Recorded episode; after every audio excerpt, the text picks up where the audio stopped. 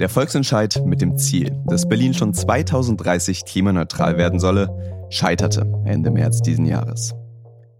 In München hingegen ist ein ähnlich ambitioniertes Ziel bereits Realität. 2035 möchte die Stadt klimaneutral sein. Das ist politisch beschlossene Sache.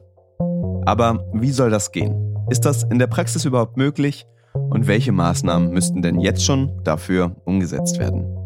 Darum geht es heute hier beim Zukunftswerk.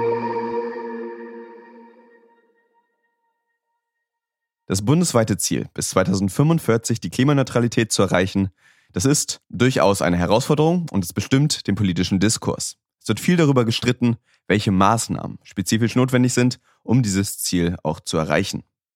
Allerdings findet diese Debatte, zumindest medial, oft auf einer eher unsachlichen Ebene statt.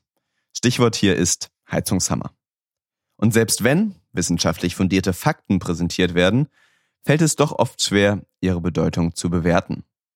Ein Tempolimit könnte 11 Millionen Tonnen CO2 einsparen, heißt es. Das klingt viel, oder? Oder ist das eher wenig? Mit solchen Zahlen können nicht wirklich viele etwas anfangen. Ich müsste auch erstmal nachschauen, wie sich das denn in Relation zu anderen Maßnahmen bewegt in der Wirksamkeit. In dieser Folge wollen wir einen Blick auf solche Maßnahmen werfen und ihr Potenzial in Relation zueinander setzen. Unsere Fallstudie ist dabei München und nicht der Bund, das macht es kleiner, das macht es ein bisschen unpolitischer und da ist die Anzahl der Maßnahmen, die hier getroffen werden müssen, auch ein bisschen geringer. Warum München? Zum einen, weil dort das Ziel zur Klimaneutralität besonders ehrgeizig ist, ich habe schon gesagt. Zum anderen, weil das Hamburger Öko-Institut im Auftrag der Stadt München mehrere umfassende Studien durchgeführt hat, die die Umsetzbarkeit von Maßnahmen bewerten und deren Auswirkungen auf die Emissionsreduktion der Stadt im Laufe der Jahre modellieren. Da diese Studien zudem auch noch öffentlich zugänglich sind, bietet das natürlich eine perfekte Grundlage, um sich einen Überblick über die Maßnahmen zu schaffen und diese wirklich in Relation miteinander setzen zu können. Am Ende dieser Folge wird dann hoffentlich deutlich werden, welche Maßnahmen die größte Wirkung haben, wie schnell sie überhaupt umgesetzt werden können, geschweige denn müssen, und ob München tatsächlich schon 2035 klimaneutral sein könnte.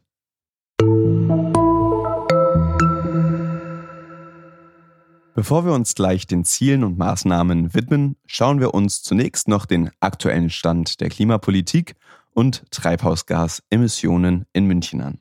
Zwischen 2014 und 2019, dem letzten Jahr, zu dem es Zahlen gibt, ist der Gesamtenergieverbrauch der Stadt pro Einwohner nur minimal gesunken, von 16,5 Megawattstunden im Jahr auf knapp 16 Megawattstunden.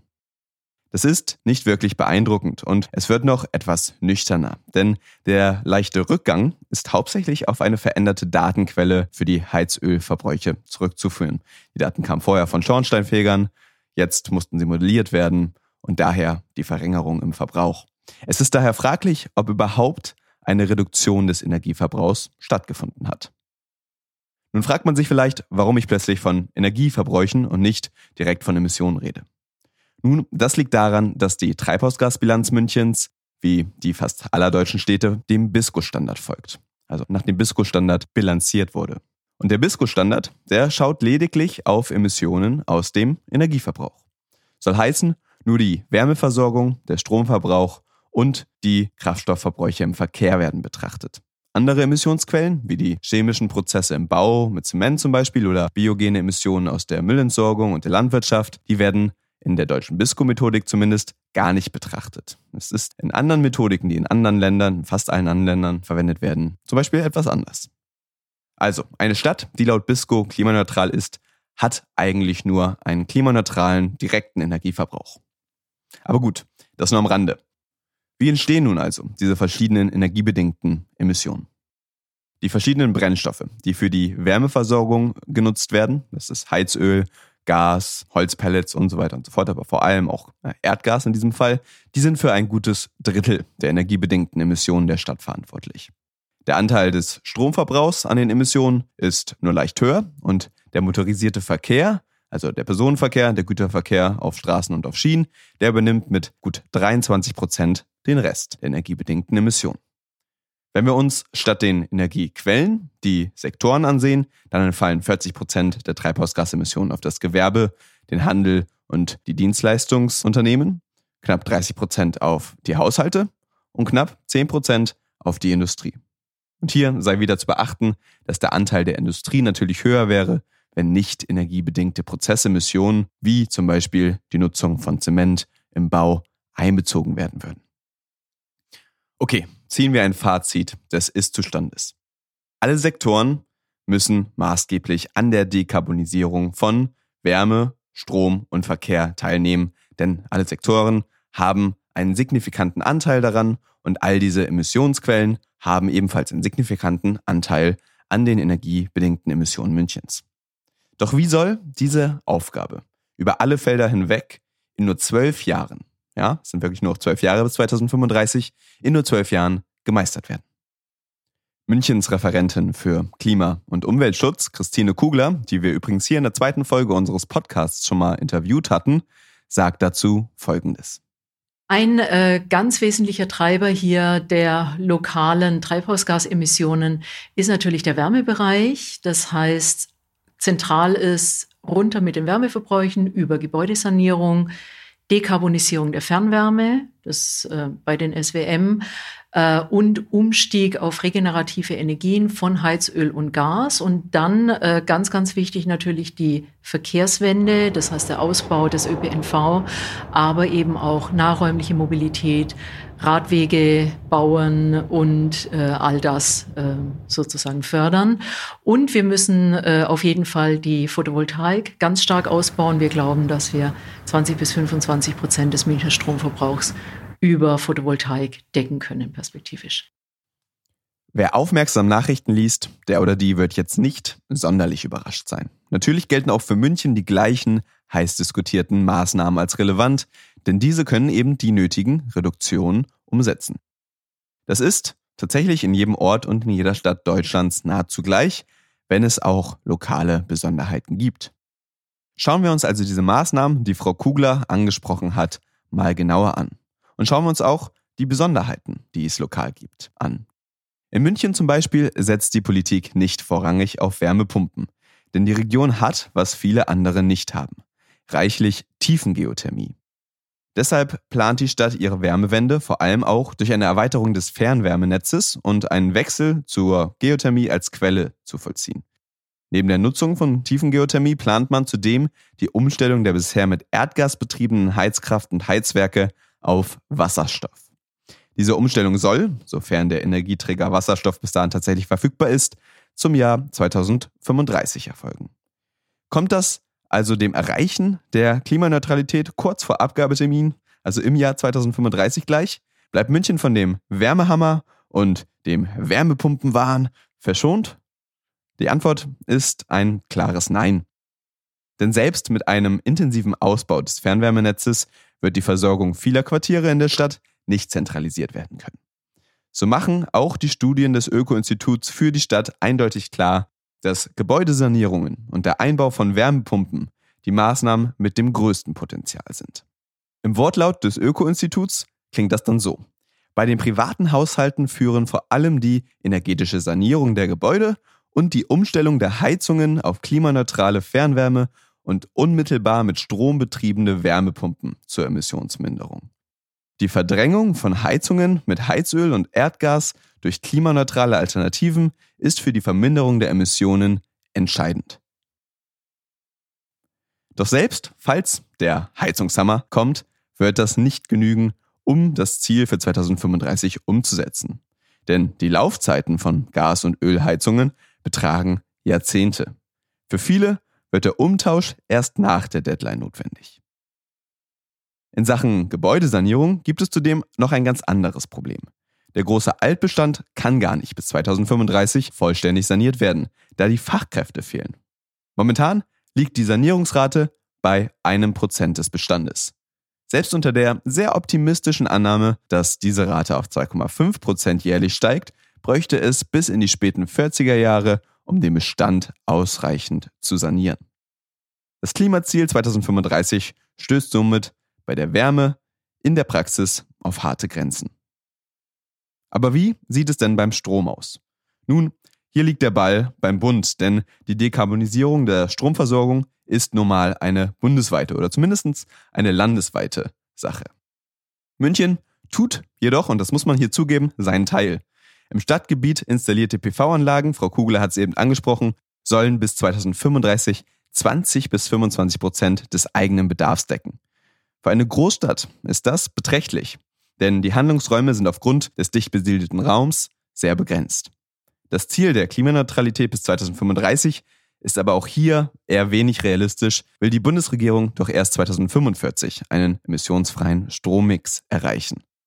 Für die restlichen 75 bis 80 Prozent des Strommixes, die nicht durch PV-Anlagen in München abgedeckt werden können, fallen dann in 2035 also weiterhin Emissionen an. Es bleibt uns also nur noch ein Hoffnungsträger, und das ist ausgerechnet das Problemkind Verkehr, bei dem ja selbst die seichtesten Maßnahmenvorschläge in Deutschland auf große Empörung stoßen. Die Berichte im Auftrag des Münchner Referats für Klimaschutz sind hier eindeutig. Die Reduzierung der motorisierten Wege und die Verringerungen des Pkw-Anteils am Verkehr weisen das höchste Potenzial auf, so heißt es dort. Und neben dieser Aussage wirken dann die darauffolgenden Vorschläge zur Erhöhung des E-Auto-Anteils und dem Ausbau der ÖPNV-Infrastruktur ja fast schon beschwichtigend. Das Öko-Institut sagt das Ganze aber noch deutlicher. So heißt es dort im Wortlaut, grundsätzlich können die Handlungsschwerpunkte im Bereich Mobilität mit Verkehr vermeiden, Verkehr auf umweltfreundlichere Verkehrsmittel verlagern und Verkehr klimafreundlicher abwickeln untergliedert werden. Und zwar in dieser Reihenfolge. Fakten, die politisch nur schwer zu vermitteln sind. Doch sei auch gesagt, wenn der politische Wille da ist, könnte der städtische Verkehr tatsächlich bis 2035 vollständig dekarbonisiert werden. In Oslo zum Beispiel dürfen schon 2025 keine Verbrenner mehr fahren. In Kopenhagen und Paris fahren voraussichtlich 2030 die letzten Benzin- und Dieselfahrzeuge über die Straßen und auch in Brüssel soll 2030 Schluss sein. Ein ähnliches Vorhaben steht in München natürlich nicht auf der Agenda. Und so scheint auch im dritten Bereich das Ziel Münchens kaum erreichbar.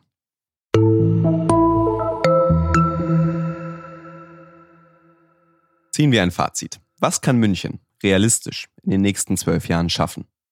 Die Antwort auf diese Frage liegt der Stadt München tatsächlich schwarz auf weiß, und zwar in Form eines Berichts des Öko-Instituts vor. Das Fazit klingt dort so. Obwohl im Zielszenario der Stadt München für 2035 eine Verringerung der Emissionen um etwa zwei Drittel im Vergleich zu 2018 möglich ist, bleiben voraussichtlich Emissionen von knapp drei Millionen Tonnen CO2-Äquivalente pro Jahr bestehen. Das Ziel einer vollständigen Klimaneutralität oder das vom Stadtrat definierte Emissionsniveau von 0,3 Tonnen CO2-Äquivalente pro Kopf und Jahr wird aller Voraussicht nach nicht bis 2035 erreicht werden können. Natürlich, jetzt bin ich wieder im Wortlaut, ist es trotzdem wichtig, Maßnahmen zu zügigen Verringerungen der Emissionen umzusetzen. Und, das sei dabei auch gesagt, dabei auch auf diejenigen Emissionsquellen zu achten, die außerhalb des Stadtgebiets anfallen und nicht direkt energiebedingt sind. Wie zum Beispiel die indirekten Emissionen aus den Bereichen Ernährung und Konsum, die Reisen der Münchner außerhalb des Stadtgebiets, einschließlich die Emissionen aus dem Flughafen, die gar nicht mitbilanziert werden, und auch die grauen Emissionen durch die Produktion von Baumaterialien wie Zement und die Nutzung von Baumaterialien wie Zement in der Stadt. Was meiner Meinung nach aber nicht hilft, ist Ziele für Klimaneutralität zu setzen, die faktisch nicht erreichbar sind, beziehungsweise nur durch massive Kompensation über CO2-Zertifikate erreicht werden können. Und verstehen Sie oder versteht ihr mich nicht falsch, auf dem Weg zur Klimaneutralität und zur Tilgung von Restemissionen kann die Kompensation sehr wohl ein legitimes Mittel sein, auch für Kommunen, auch für Städte, aber eben nicht zur Erreichung eines unrealistischen Klimaziels. Fassen wir zusammen. Es lässt sich feststellen, dass die Umsetzung des offiziellen Ziels der Stadt München nicht zu erwarten ist und dies auch eigentlich den Verantwortlichen klar sein sollte. Denn der Maßnahmenplan Klimaneutralität, der im Auftrag der Stadt vom Öko-Institut erstellt wurde, geht von einem Zielszenario aus, in dem Klimaneutralität erst annähernd in den späten 2040ern erreicht werden könnte. Dieses Zielszenario setzt dabei schon maximale Ambitionen voraus. Bestimmte Veränderungen, insbesondere im Bereich langlebiger Infrastrukturen wie Gebäuden, Verkehrswegen und Energieversorgung, können selbst bei entschlossenem Handeln aller beteiligten Akteure nicht beliebig schnell umgesetzt werden. Das sollte auch so kommuniziert werden. Das Münchner Klimaziel hingegen verschweigt die tatsächlichen Herausforderungen des Klimawandels. Auf der anderen Seite sollte uns diese Erkenntnis natürlich nicht davon abhalten, es zumindest zu versuchen. Die Quellen zu allen Fakten und Aussagen in dieser Folge finden sich wie immer in den Shownotes. Und wer weitere Fragen hat oder Feedback geben möchte, der kann gerne eine E-Mail an mich unter steven.reich.zukunftswerk.org schicken. Ich bedanke mich wie immer fürs Zuhören und sage Tschüss.